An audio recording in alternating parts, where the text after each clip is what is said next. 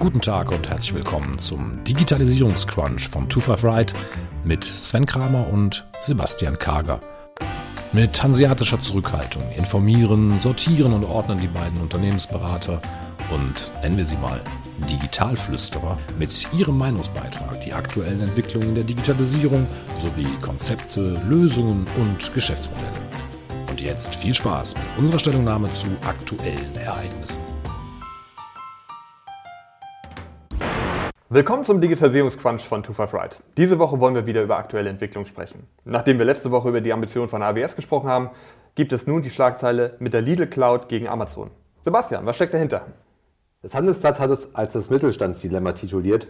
Der Mittelstand und auch Lidl wollen digitaler werden, misstrauen aber der Cloud und wollen sich halt nicht mehr so stark auf die Amerikaner verlassen und wollen daher ihren eigenen Weg gehen und nun halt eigene Cloud-Lösungen entwickeln. Nicht ganz klar ist, auf welchem Level, auf welcher Ebene sich diese Cloud-Lösungen eigentlich entwickeln wollen. Sind das jetzt wirklich Cloud-Lösungen, wie sie halt auch im Bauchladen von AWS zu finden sind oder sind es Cloud-Lösungen wie vielleicht eine About You Cloud, E-Commerce as a Service, will man darauf aufsetzen, auf welcher Ebene ist man dort unterwegs. Das kommt dabei nicht ganz raus. Was aber definitiv klar ist, man will sich nicht auf die Amerikaner verlassen und ein, eine eigene Cloud-Lösung bauen. Genau, aus unserer Tätigkeit stellen wir auch fest, dass einfach der Digitalisierungsdruck im deutschen Mittelstand wächst. Und wenn ich die Studie richtig verstanden hatte, ich glaube, die kam von der Landesbank Baden-Württemberg, ist es so, dass halt schon die Unternehmen verstanden haben, wir müssen da was tun und wir wollen auch ganz gerne die Cloud nutzen. Aber nur 2% waren bereit, in eine Cloud-Lösung zu investieren, die in Nordamerika gehostet wird. Genau, sie müssen halt digitaler werden, aber Misstrauen der Cloud, das ist halt genau das, wie das Handelsblatt es als Mittelstandsdilemma bezeichnet hat. Ich glaube, eine der größten Herausforderungen ist und bleibt dort der Datenschutz jahrelang ist es eigentlich unter dem Safe Harbor Abkommen gelaufen, dass ich überhaupt die Dienste der Amerikaner dort an der Stelle nutzen konnte. Mittlerweile ist das Safe Harbor Abkommen gekippt. Der gesamte Datenaustausch, so muss man es glaube ich sagen, mit den USA läuft momentan unter dem sogenannten Privacy Shield ab. Wenn man sich aber mal anguckt, wer über das Privacy Shield in Zukunft in, Europa entscheiden wird, wie das dort weitergeht, dann ist eigentlich ziemlich klar, dass dieses Privacy Shield so nicht weiter Bestand haben wird oder es ist davon auszugehen, dass es nicht ähm, weiter Bestand haben wird. Und ähm, es gibt auch noch einige andere Aspekte, die dort ähm, reinfallen. Zum einen hat Trump ja mit dem Cloud Act, der 2018 verabschiedet wurde, ein, ähm, eine Grundlage dafür geschaffen, dass die Geheimdienste der USA auf Server zugreifen können von amerikanischen Unternehmen, die halt auch im Ausland stehen. Daher ist halt das ganze Thema Datenschutz und äh, Nutzung von AWS und Azure schwierig und wahrscheinlich auch das ein Grund, warum die Schwarzgruppe dort mit Lidl und Kaufland dann halt diesen, diesen Weg gehen will und eine eigene Cloud entwickelt.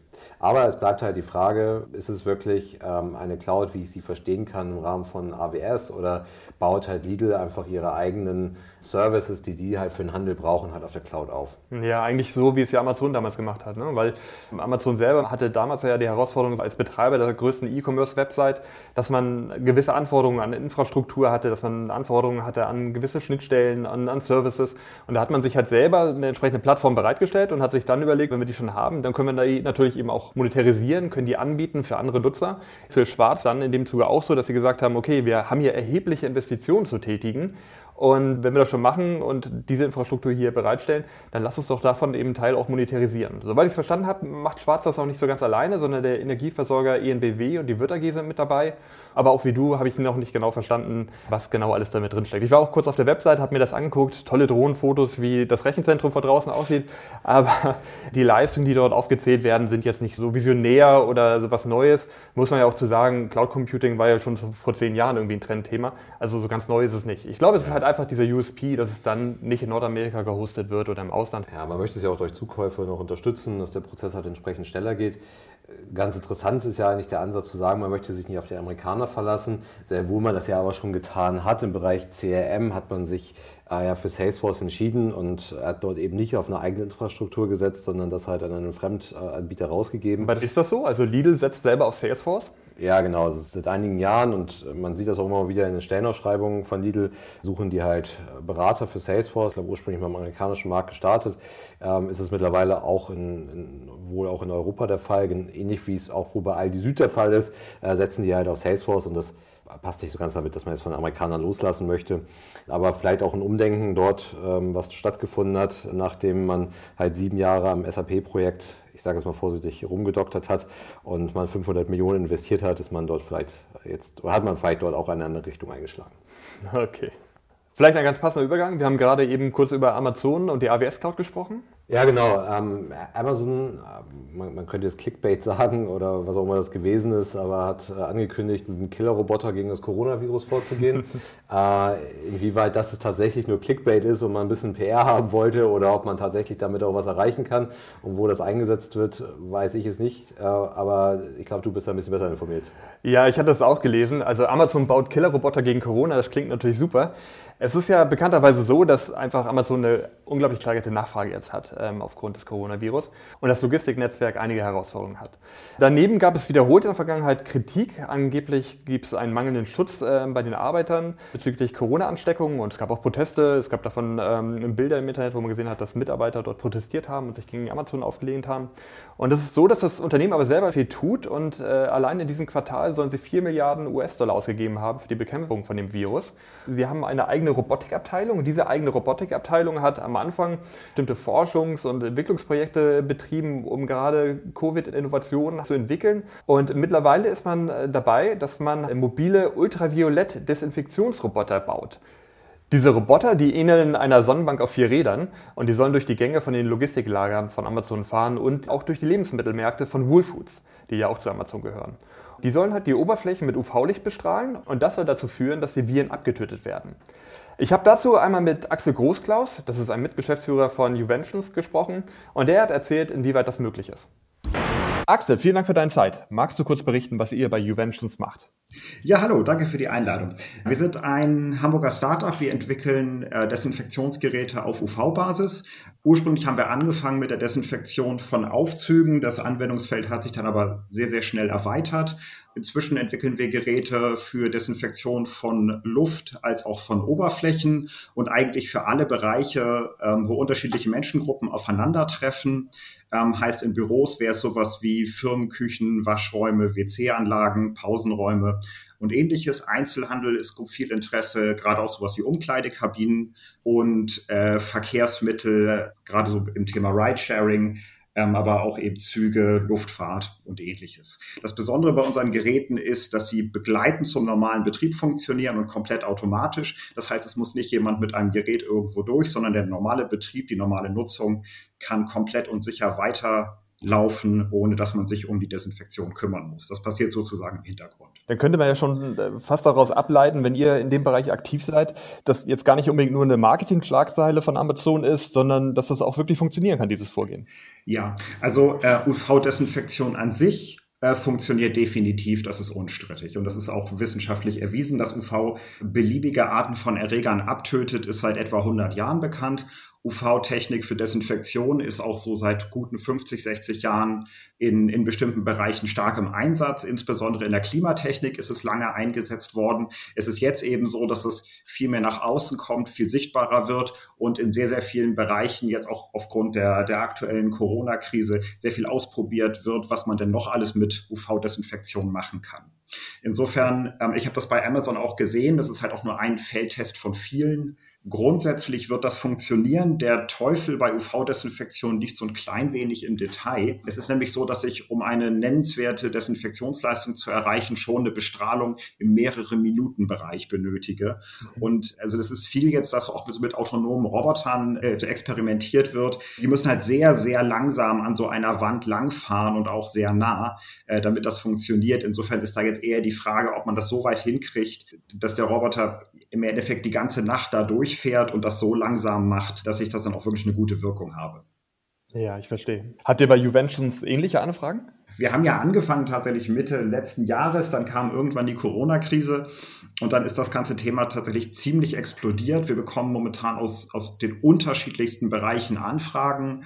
Ähm, wie gesagt, am Anfang sind wir mit Aufzügen gestartet und plötzlich sollte mehr oder weniger alles desinfiziert werden. Da ist jetzt gerade so ein bisschen so eine naja, Experimentier- und Sturm- und Drangphase. Man muss einfach schauen, wo das jetzt zum einen gerade für Corona helfen kann. Viele Unternehmen setzen ja jetzt gerade Hygienepläne auf, sowohl zum Schutz der eigenen Mitarbeiter als auch eben um das Vertrauen der Kunden für Vorortbesuche wieder zu gewinnen, was sich dann tatsächlich wirklich hinterher auch langfristig zur Hygieneverbesserung etabliert. Da stehen ja auch noch so Themen wie antibiotikaresistente Erreger und, und Krankenhausinfektionen und so. Das sind ja langfristigere Themen, die stehen da im Hintergrund.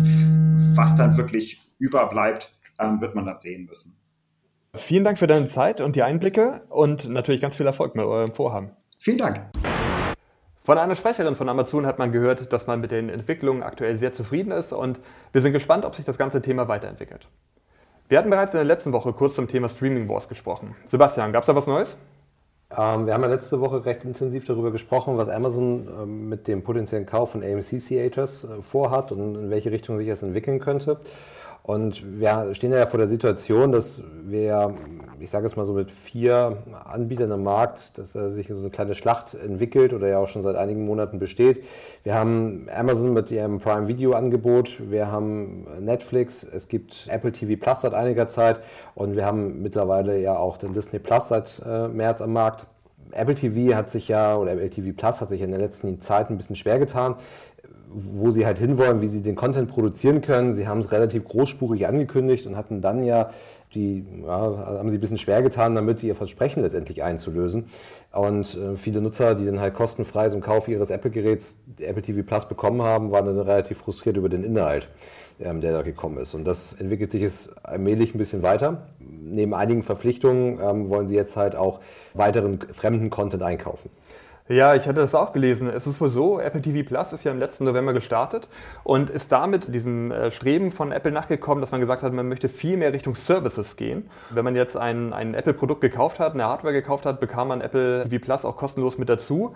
Und so haben sie es geschafft, innerhalb dieser Zeit 10 Millionen ähm, Abonnenten zu gewinnen. Aber Disney Plus, die zum Beispiel zwei Wochen später, also nach Apple TV äh, gestartet sind, liegen mittlerweile bereits bei 50 Millionen Nutzern. Und auch bei diesen 10 Millionen Nutzern bei Apple TV Plus ist es wohl so, dass nur eine Hälfte der Nutzer überhaupt aktiv ist.